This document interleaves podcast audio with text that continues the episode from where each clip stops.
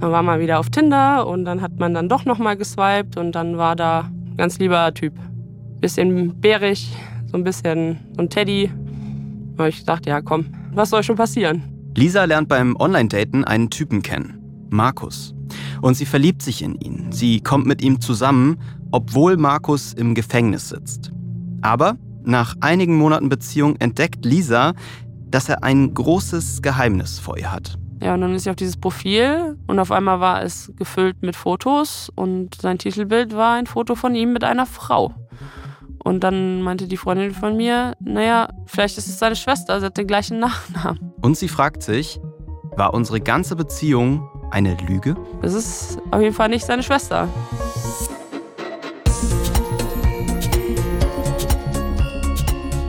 Bin Frank und in dieser Folge geht es ums Vertrauen, um das, was eine Liebe braucht, um zu wachsen. Und darum, wie es ist, wenn dieses Vertrauen missbraucht wird. Wie gehen wir damit um? Was bedeutet das für die Zukunft, wie wir auf Menschen zugehen und wie wir uns auf neue Partnerschaften einlassen können? Herzlich willkommen bei Die Frage, einem Podcast von Funk.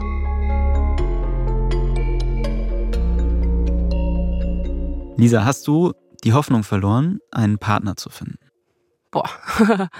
ähm, für diesen Moment erstmal gerade ja, aber es ist nur eine Momentaufnahme. Also ich glaube, an dem Punkt war ich schon häufiger in meinem Leben und es ist ja doch irgendwie immer wieder dann zu dem Punkt gekommen, dass ich mich doch wieder auf jemanden einlassen konnte und die Hoffnung stirbt zuletzt. Mhm.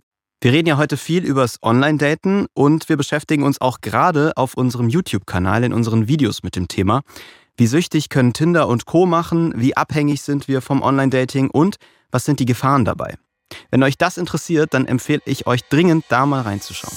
Wie würdest du dich denn beschreiben auf diesen Plattformen? Bist du da ein sehr ehrlicher Typ? Bist du da sehr offensiv? Ja, schon beides. Also ich habe eigentlich immer mit offenen Karten gespielt. Also auch schon in meiner Profilbeschreibung habe ich immer geschrieben, dass ich keine Lust habe auf einfach nur Treffen, um ein bisschen Spaß zu haben, was ja so viele da suchen, weil ich da einfach, ist einfach nicht meine Natur das habe ich eigentlich immer offen und klar kommuniziert.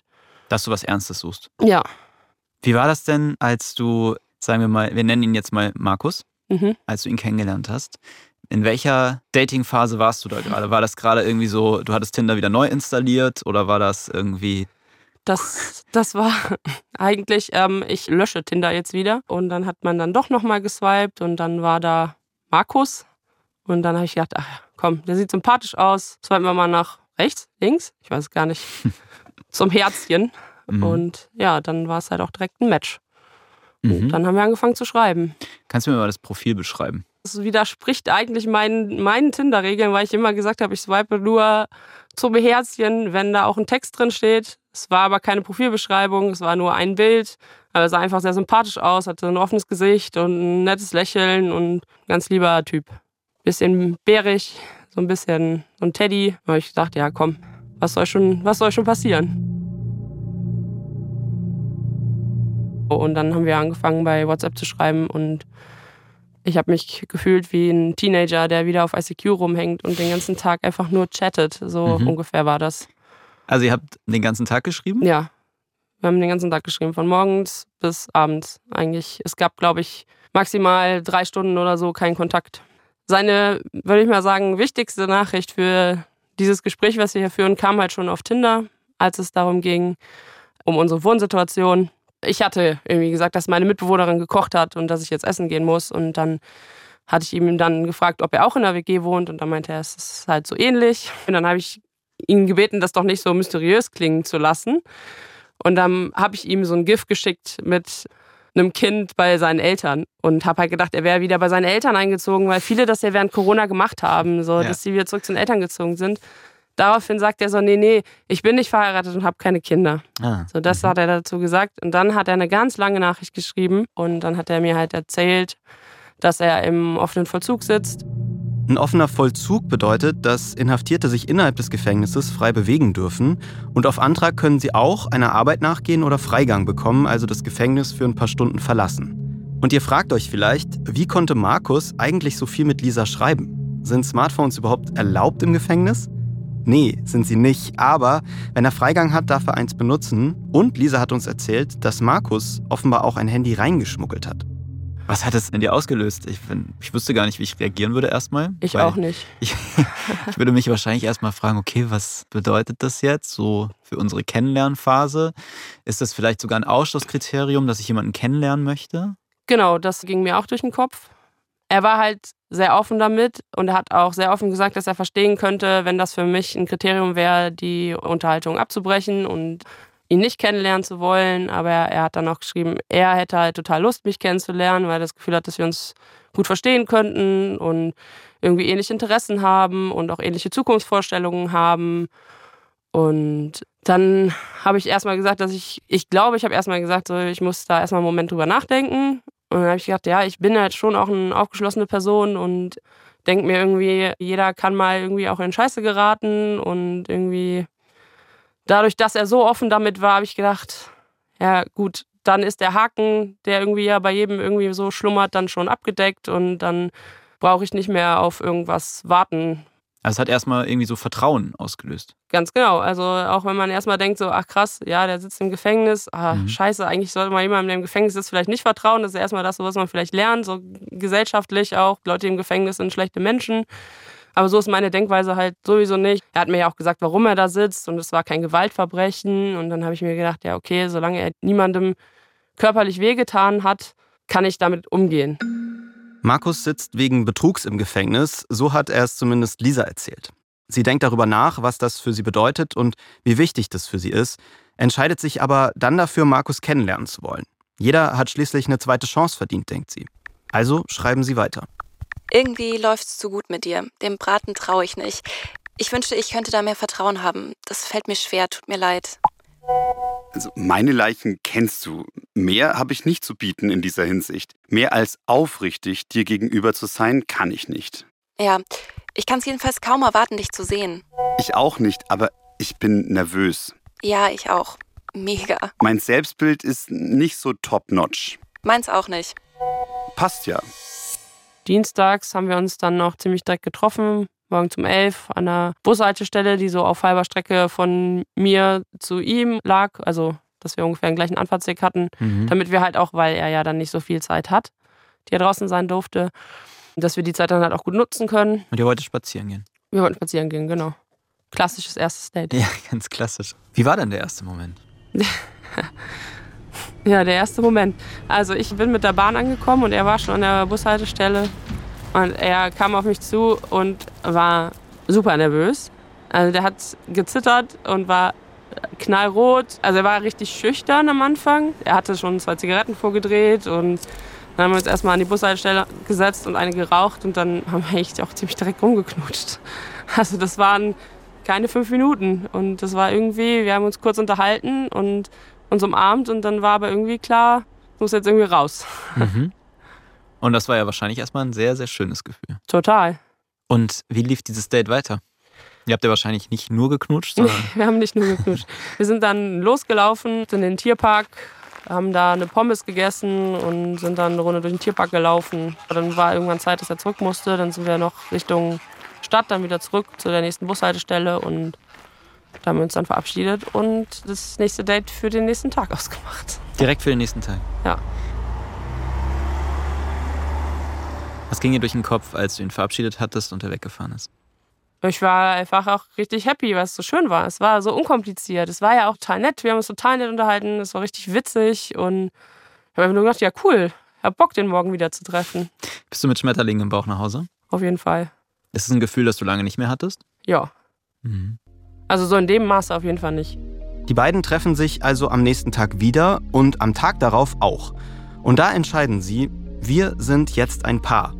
Ich habe den Eindruck, die beiden waren unfassbar verknallt und das hat sich offenbar so gut angefühlt, dass sie direkt über ihre gemeinsame Zukunft gesprochen haben. Wie Lisa das so erzählt hat, ging das für mein Gefühl extrem schnell, extrem tief.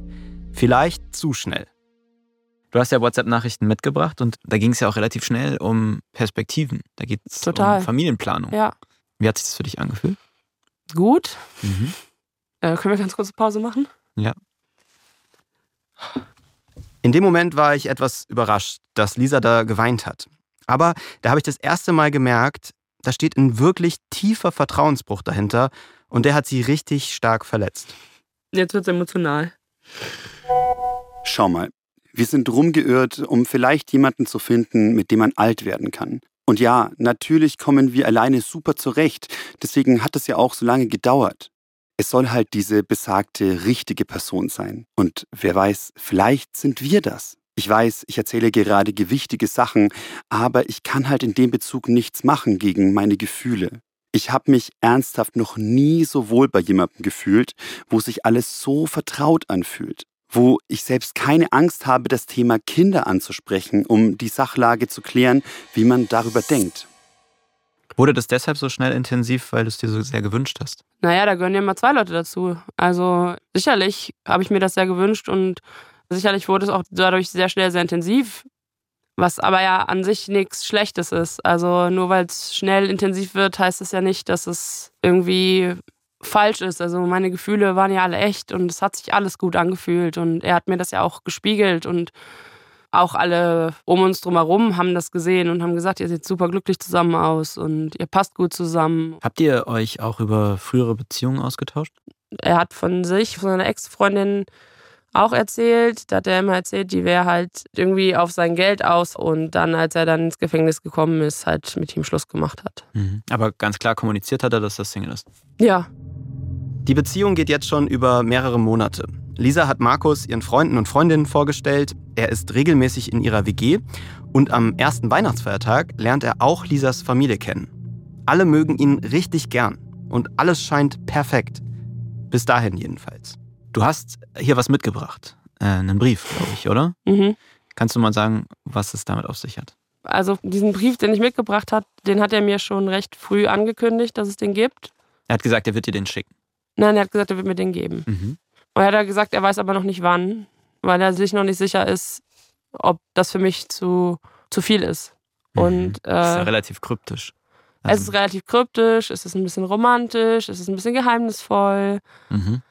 Und ich habe halt dann immer gesagt, so, was ist denn jetzt mit dem Brief? Ich will den jetzt mal lesen. So, jetzt macht er nicht so ein, macht er doch nicht so ein Ding draus. Was dachtest du, was drin steht?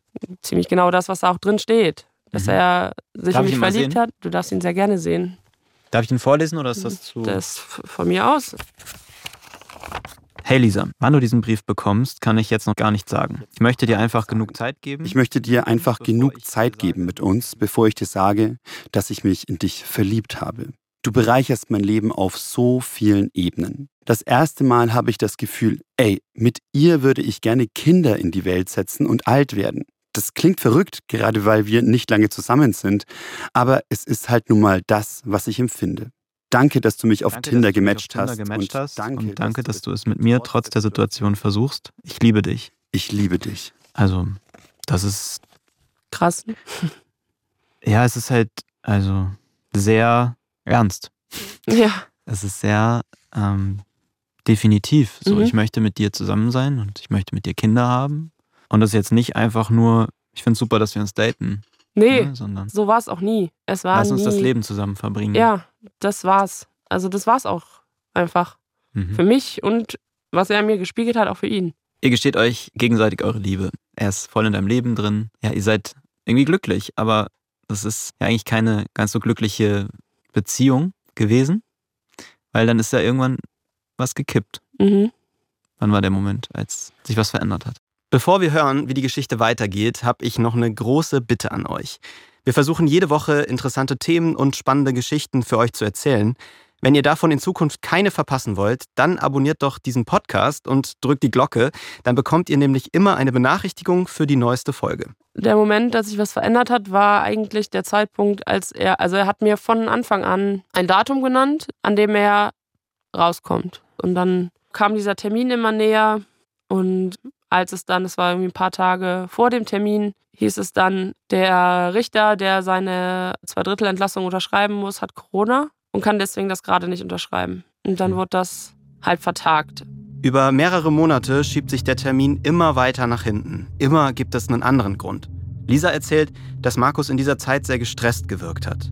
Er schreibt plötzlich seltener und das beunruhigt Lisa. Dann hat sich halt so mein Gedanke so verhärtet, dass er irgendwie was weiß, was er mir nicht sagen möchte. Und das habe ich ihn dann halt auch darum gebeten, mir doch mal zu sagen, was denn los ist. Und er hat immer nur gesagt, er macht sich so viel Gedanken, aber bei uns ist alles sicher und er liebt mich und er möchte die Zukunft mit mir verbringen. Das hat er immer wieder gesagt und ich bin, habe auch immer wieder gedacht, ja okay, gut, dem geht's gerade nicht gut. Ich lasse ihm jetzt erstmal auch seine Zeit. Ne? Also ich meine, ich kenne das ja selber, wenn man irgendwie in stressigen Momenten ist, dass man dann auch manchmal irgendwie komisch ist und komisch agiert und so.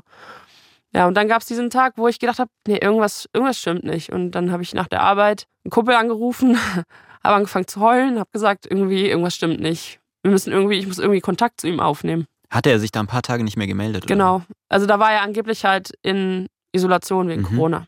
Hatte aber angeblich sein Handy mitgeschmuggelt, hat sich aber nicht getraut, das so regelmäßig zu benutzen.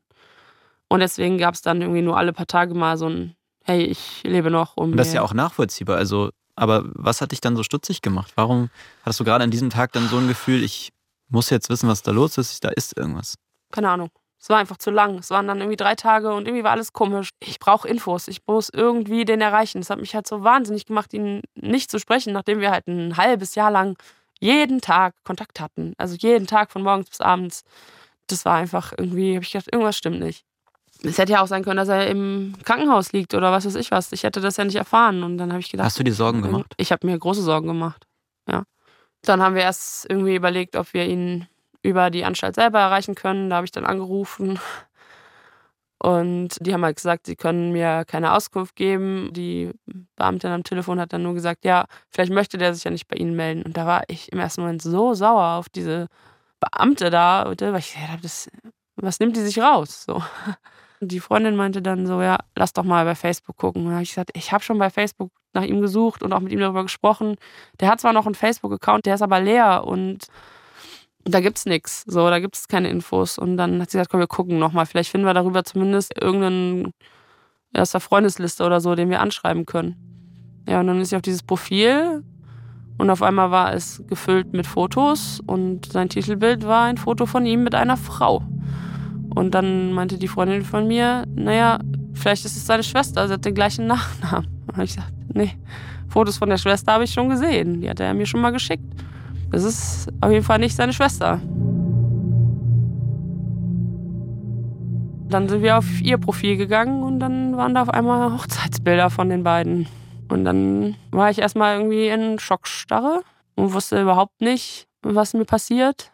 Boah, also ich, ne, du hast ja ein, ein halbes Jahr mit ja. ihm Gefühle aufgebaut. Ja. Du warst ja so sicher. Und dann kommt dieser Moment, in dem du merkst, dass es vielleicht alles gelogen war, was er mhm. dir gesagt hat.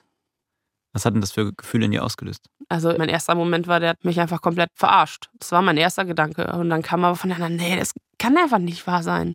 Das kann hm. nicht stimmen. Wir waren so sicher, dass er uns nicht angelogen hat, dass wir erstmal diese Frau in Verdacht hatten, dass sie da irgendwie was gedreht hat, weil sie irgendwie mitbekommen hat, dass wir irgendwie in einer Beziehung sind, dass das seine verrückte Ex-Freundin ist, von der er ja schon mal erzählt hatte, die da irgendwie gerade eine Intrige spinnt. Und dann gab es aber halt auf jeden Fall diese Hochzeitsbilder, auch mehrere. Das heißt, es konnte nicht so unbedingt gut, also ich würde jetzt nicht zutrauen, dass sie so gut Photoshoppen kann, dass man das so hinkriegt. Und dann habe ich halt auch gesehen, das Outfit, was er anhatte, er hatte mir sogar mal Fotos geschickt von seiner eigenen Hochzeit und hat mir erzählt, das wäre die Hochzeit von einem Kumpel gewesen. Also er hat halt da auf dem Foto sah man nur einen Ausschnitt, mhm. wo er halt einen Anzug anhat. Dass er derjenige war, der da heiratet, hätte ich mir im Traum nicht ausmalen können.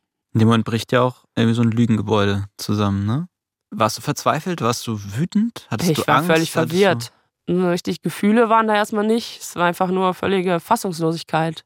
Und ich habe natürlich ihm dann tausende Nachrichten bei WhatsApp geschickt, die alle nicht durchgegangen sind. Und dann habe ich ihm irgendwann eine E-Mail geschrieben eine Nachricht, dass ich ziemlich verwirrt bin und dass wir vielleicht mal sprechen sollten. Und daraufhin kam dann von ihm eine WhatsApp-Nachricht. Hey, mir geht's soweit ganz gut. Aber wir sollten das alles lassen und vergessen. Ich bin ein schlechter Mensch. Pass auf dich auf. Melde dich nicht mehr bei mir. Bitte. Tut mir leid, was ich dir angetan habe. Ja, und damit war für ihn die Sache erledigt. Mhm. Das besonders Gemeine ist ja, glaube ich, dass man in dem Moment erstmal das Gefühl hat, okay, jetzt er hat die volle Kontrolle über alle Infos, über unsere Kommunikation, kann fragen, ich kann hoffen, dass er mir das erklärt, aber er sitzt am längeren Hebel und wenn er keinen Bock hat. Also man ist völlig machtlos. Mhm, und das nach so einer Zeit, wo man jemandem auch echt total vertraut hat. Genau, und dann habe ich ihm daraufhin nochmal eine Mail geschrieben, mhm. dass er sich doch bitte einfach nochmal melden soll und wir bitte nochmal sprechen sollen. Mhm. Die E-Mail hast du mitgebracht. Dann hat er geschrieben, Entlassen wurde ich nicht, wie du wahrscheinlich schon du selbst wahrscheinlich selbst schon herausgefunden hast, war vieles nicht so, wie ich es dir erzählt habe. Ich bin verheiratet und habe Kinder. Das mit uns hätte einfach nicht passieren sollen. Wir hatten innerhalb der Ehe zu diesem Zeitpunkt ein enormes Tief, wo wir beide nach externer Bestätigung gesucht haben, sowie beide Fehler gemacht haben. Meiner Frau habe ich von der ganzen Sache mittlerweile erzählt. Mir tut es leid, dass ich mit dir so etwas abgezogen habe. Aber bitte dennoch darum, Bitte dennoch dass, darum, wir nun dass wir nun in Ruhe gelassen werden. Also, Er stellt auch noch Forderungen nach der ganzen Aktion. und er sagt, das mit uns hätte einfach nicht so passieren sollen. Ja, Das passieren. klingt ja ganz passiv, so als wäre das so passiert, aber er hat ja aktiv auf Tinder nach jemandem gesucht und dir aktiv erzählt, dass er keine Frauenkinder hat. Ja, und Das aktiv nichts, was ihn- erzählt, dass er mich liebt und dass er mit mir meine Zukunft plant. Und Ist ja nichts, was ihm passiert ist. Also es gab einen Morgen, wo ich aufgewacht bin und einfach richtig wütend war, dass er das so einfach irgendwie hinter sich lässt. Also ich brauche irgendwie nochmal einen Kontakt, egal in welcher Form. Irgendwie musste er sich doch mal äußern müssen. Ich fand es einfach unfair, dass er so leicht davonkommt. Und dann habe ich an dem Morgen seiner Frau, seinem Vater und seiner Schwiegermutter auf Facebook geschrieben. Und auf einmal ging's. Und dann hatten wir Kontakt und ich habe ihm ein paar Fragen gestellt. Ich habe aber auch relativ schnell gemerkt, dass egal was er mir erzählt, ich ihm eh nicht glaube. Und dann habe ich ihn hauptsächlich beleidigt und irgendwie mal so alles rausgelassen, was mich beschäftigt hat und ihm, also beleidigt würde ich nicht mehr, also ich habe ihn auch beleidigt, auch unter der Gürtellinie, das tut mir auch, auch leid, bin ich eigentlich nicht, aber irgendwie muss es dann auch mal raus. Ja, du warst ja Und, total äh, wütend, stelle ich mir vor. Ich war vor allen Dingen traurig, Mhm. wütend auch, aber vor allen Dingen traurig. Die ganz große Frage ist doch, warum? Also Genau. warum hat er das gemacht? War auch meine erste Frage. Und hast du darauf eine Antwort bekommen? Langeweile ist seine Antwort. Langeweile. Langeweile. Ausflucht aus der Gefängnislangeweile. Wir wollten auch Markus' Version der Geschichte hören und haben ihm deswegen geschrieben. Er hat sich direkt bei uns gemeldet und war bereit, darüber zu sprechen, auch wenn es ihm unangenehm ist, meinte er. Ein paar Tage später, kurz bevor wir telefonieren wollten, hat er aber nochmal geschrieben und gesagt, dass er sich jetzt doch nicht mehr äußern will. Ich finde das schon sehr schade, weil ich gerne herausgefunden hätte, wieso er Lisa gegenüber seine Ehe und seine Kinder nie erwähnt hat, sie sogar verheimlicht hat, mit Lisa eine gemeinsame Zukunft geplant hat und dann so plötzlich den Kontakt abgebrochen hat. Also Langeweile kann man auch anders bekämpfen, als jetzt jemanden emotional auszunutzen und ihm So hast du dich gefühlt, oder? Ausgenutzt. ausgenutzt. Ja. Und als er geschrieben hat, das war Langeweile? Ich habe mich im Missbrauch gefühlt. Hm. Für seinen Spaß. Also Freizeitbeschäftigung.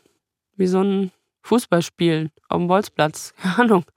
Hm. Wenn man keinen Bock mehr hat, dann legt man den Ball zur Seite. und Genau. Und das hat er ja auch gemacht. Hat keinen Bock mehr. Hat dann einen schöneren Ball wieder gefunden, wieder seinen alten Fußball wieder gefunden. Also ich meine, selbst wenn deren Ehe irgendwie in der Krise war, wäre das ja okay gewesen, wenn er sich auf Tinder angemeldet hätte und nach jemandem gesucht hat, mit dem er ein bisschen Spaß haben kann und irgendwie ein bisschen in der Kiste landen kann. Vielleicht sogar offen kommuniziert hätte. Ey, ich, bin, in der- verheiratet, ich Genau. habe Kinder. Habe ich ihm auch gesagt. Warum? Warum hast du das nicht offen kommuniziert? Dann hätten wir genau das, was du gebraucht hättest, nämlich diese Langeweile irgendwie füllen können. Aber du hättest die Chance gehabt, dich emotional zu distanzieren und zu sagen, okay, das ist jetzt halt das, was es ist. Es ist hier keine Ja. ernsthafte Beziehung für Jahre, sondern ich bin gerade, ja, irgendwie Freizeitvertreib. Ja, also ich weiß nicht, ich finde, wenn man alles offen kommuniziert, dann kann man ja auch Ja oder Nein sagen. Aber so hatte Ja. ich gar nicht die Wahl dazu, Ja oder Nein zu sagen. Ich hätte Mhm. sicherlich Nein gesagt, aber ich hätte vielleicht, ich habe ihm auch gesagt, vielleicht hätten wir richtig gute Freunde werden können. Vielleicht hättest du dann jetzt auch immer noch bis zum Ende deiner Haftzeit jemanden, mit dem du dich in der Stadt hättest treffen können. Das war auf jeden Fall nicht der richtige Ansatz. Was hat dich denn so rückblickend am meisten verletzt? Welche Lüge? Eigentlich ist es keine Lüge, die mich am meisten verletzt hat, sondern eine von seinen Aussagen, als es vor allem um das Kinderthema ging, hatten wir irgendwann mal darüber über Namen gesprochen. Wir haben über meine Schwester gesprochen und er hat dann gesagt, er findet das so schade, dass sie so heißt, wie sie heißt. Er fände, das wäre so ein schöner Name für Kinder und er würde seine Tochter gerne irgendwann so nennen und ich habe halt im Nachhinein rausgefunden, dass seine Tochter so heißt. Oh Mann. Und das hat mich, glaube ich, fast am meisten verletzt. So. Mhm. ich so gedacht habe, wie krass kann man sein, dass man seine Kinder so verleugnet. Und seine Familie so hintergeht auch. Also das ist halt auch, was ich überhaupt nicht verstehen kann, dass er so viel Zeit mit mir verbracht hat, die er mit seinen Kindern hätte verbringen können. Was für eine Bedeutung hat er heute für dich? Naja, meine schlimmste Erfahrung. Von der besten zur schlimmsten in zwei Minuten gefühlt. Aber er hat halt jetzt keine Relevanz mehr in meinem aktuellen Leben. Ne? Also Welche Gefühle hast du ihm denn gegenüber, wenn du jetzt so an ihn denkst? es gibt halt diesen Menschen gar nicht. Das ist halt so die Sache. Diesen Menschen, den ich geliebt habe, den gibt's nicht. Der existiert gar nicht. Das ist schwer. Mhm. Ja, man muss ja erstmal wieder lernen, auch anderen Menschen zu vertrauen. Fällt dir das heute schwerer? Also ich habe ja erstmal ein ziemlich stabiles Umfeld, dem ich sehr vertraue, dem ich auch weiterhin vertraue. Bei neuen Leuten, weiß ich nicht, ich meine, ich sitze ja auch gerade hier, vertraue ich ja auch, denke mir so, es, ich möchte nicht die Person sein, die Leuten jetzt mit Misstrauen entgegentritt und von Anfang an denkt, dass sie alle Leute nur belügen. Also ich wüsste auch gar nicht, wenn ich jetzt jemanden kennenlerne, soll ich ihn direkt nach seinem polizeilichen Führungszeugnis fragen? Mhm. Also, was er mir geschrieben hat, ist, was er mir versichern kann, dass mir sowas nicht nochmal passiert. Weil es nicht so viele so schlimme Menschen gibt wie ihn. Und das ist vielleicht die einzige Wahrheit, die er irgendwie mal gesagt hat. Mhm. Wahrscheinlich hast du ja alles in Frage gestellt, was er gesagt hat. Alles. Ja. Das tue ich auch bis heute noch. Also viele Dinge sind ungeklärt und Mhm. werden sich auch nie klären. Und da muss ich irgendwie gucken, wie ich damit umgehen kann, dass ich einfach einige Dinge niemals wissen werde. Ich weiß echt nicht, wie ich damit umgehen würde, mit so vielen Fragen zurückgelassen zu werden. Wie stark Lisas Vertrauen gebrochen wurde und wie sehr Markus Lüge ihr Leben beeinflusst hat, habe ich erst richtig realisiert, als sie mir erzählt hat, dass sie wegen dieser Erfahrung über einen Monat krankgeschrieben war. Kannst du beschreiben, welche Auswirkungen diese schlimmste Erfahrung für dich hatte? Es hat mir halt vor allen Dingen erstmal den Boden unter den Füßen weggezogen. Also vor allen Dingen, weil ich vorher halt schon auf so einem Stand auch war, ey, ich nehme mein Leben allein in die Hand. Also alleine, aber ohne Partner. Mhm. Und irgendwie war mit dem Gedanken auch gerade ganz gut. Und ich hoffe einfach, dass ich an den Punkt, wo ich war, bevor ich ihn kennengelernt habe, wieder hinkomme. Mhm. Und das wird bestimmt noch einen Moment dauern, aber ich würde sagen, ich bin da auf einem ganz guten Weg. Welche Auswirkungen hatte das jetzt so, wenn du ans Kennenlernen von anderen Menschen denkst? Also hast du für dich jetzt erstmal beschlossen, du möchtest jetzt kein Dating mehr machen, weil das zu viel negative Erfahrung war? Ja, jetzt aktuell nicht. Also aktuell möchte ich bestimmt nicht auf ein Date gehen. Mhm. In der Zukunft weiß ich es nicht. Also ich hoffe, dass ich da irgendwann wieder Bock drauf habe und dass ich da irgendwann wieder hin will, aber jetzt gerade nicht. Nee. Warum hast du dich entschlossen, darüber so zu reden? Es war mir vor allen Dingen wichtig, um das nochmal zu verarbeiten und auch um zu zeigen, dass man Leuten manchmal einfach nur den Kopf gucken kann und aber auch echt nichts dafür kann, dass einen Leute verarschen. Ich glaube, es gibt einfach genug Leute, denen sowas passiert, die dann aber irgendwie damit für sich bleiben und das nicht erzählen, weil es ihnen peinlich ist. Denk mir einfach, dass man da vielleicht einfach mal offener drüber sprechen sollte, dass sowas passiert. Und jetzt ist es halt dann irgendwie raus in der Welt und es werden ihn hoffentlich viele Leute, die das hören, richtig doof finden, auch wenn sie nicht wissen, wer er ist oder wie er aussieht oder was er macht. Aber alleine der Gedanke daran, dass es jetzt Leute gibt, die ihn richtig doof finden, tut mir auch ein bisschen gut. Ich glaube, die allermeisten von uns können die Enttäuschung und den Schmerz von Lisa verstehen. Weil sicher viele von uns schon einmal das Gefühl hatten, dass unser Vertrauen missbraucht wurde oder wir uns in etwas gefühlsmäßig so verrannt haben, was sich später als weniger schön herausgestellt hat als in unserer Vorstellung oder unseren Träumen. Liebe macht uns einfach verletzlich, weil wir uns dabei so schonungslos zeigen und unsere Gefühle nach außen tragen. Und das kann eben auch dazu führen, dass unser Vertrauen in das Gegenüber und in Menschen allgemein tief erschüttert wird. Ich kann deshalb total nachvollziehen, dass Lisa erstmal niemanden mehr treffen will.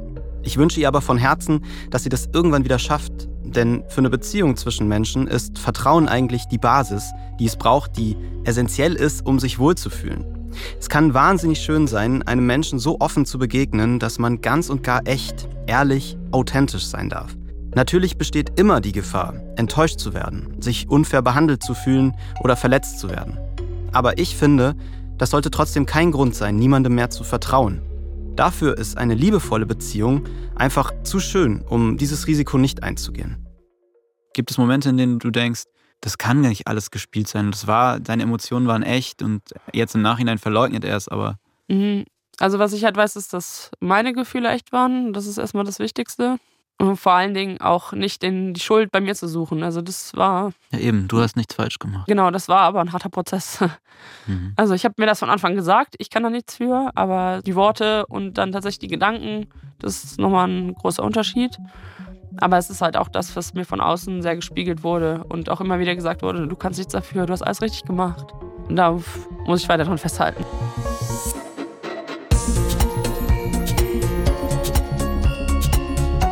Danke euch sehr fürs Zuhören. Wie war denn das bei euch? Habt ihr schon mal eine große Enttäuschung erlebt?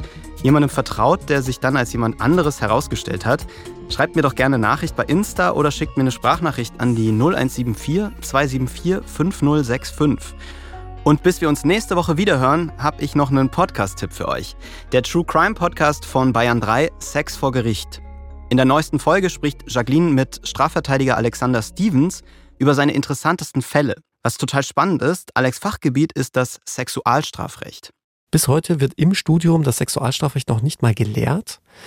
Das möchte man nicht, und zwar in keinem der deutschen Bundesländer weil man sagt, man möchte das den Studenten und Studentinnen nicht zumuten, diese Materie. Aber ich muss dir ganz ehrlich sagen, das wäre ungefähr dasselbe, wenn du in einem Medizinstudium sagst, ja, wir können keine Leichen sehen, ich kann kein Blut sehen, deswegen arbeite ich nicht mit Blut. Und das Sexualstrafrecht nimmt ja doch mittlerweile ein gehöriges Spektrum auch im Strafrecht ein. Die beiden sprechen über Alex ersten Fall auf diesem Gebiet und wie er ihn geprägt hat. Den Link zur Folge packe ich euch in die Show Notes. Bis nächste Woche. Ich freue mich. Die Frage ist ein Podcast von Funk, von ARD und ZDF. Ich bin Frank Seibert, Autorin ist Amelie Hörger, Redaktion Theresa Fries, Florian Meyer-Havranek und Patrick Abele, Produktion Matthias Sautier, das Sounddesign kommt von Benedikt Wiesmeier und Enno Rangnick und die Grafik von Antonia Dengler und Bianca Taube.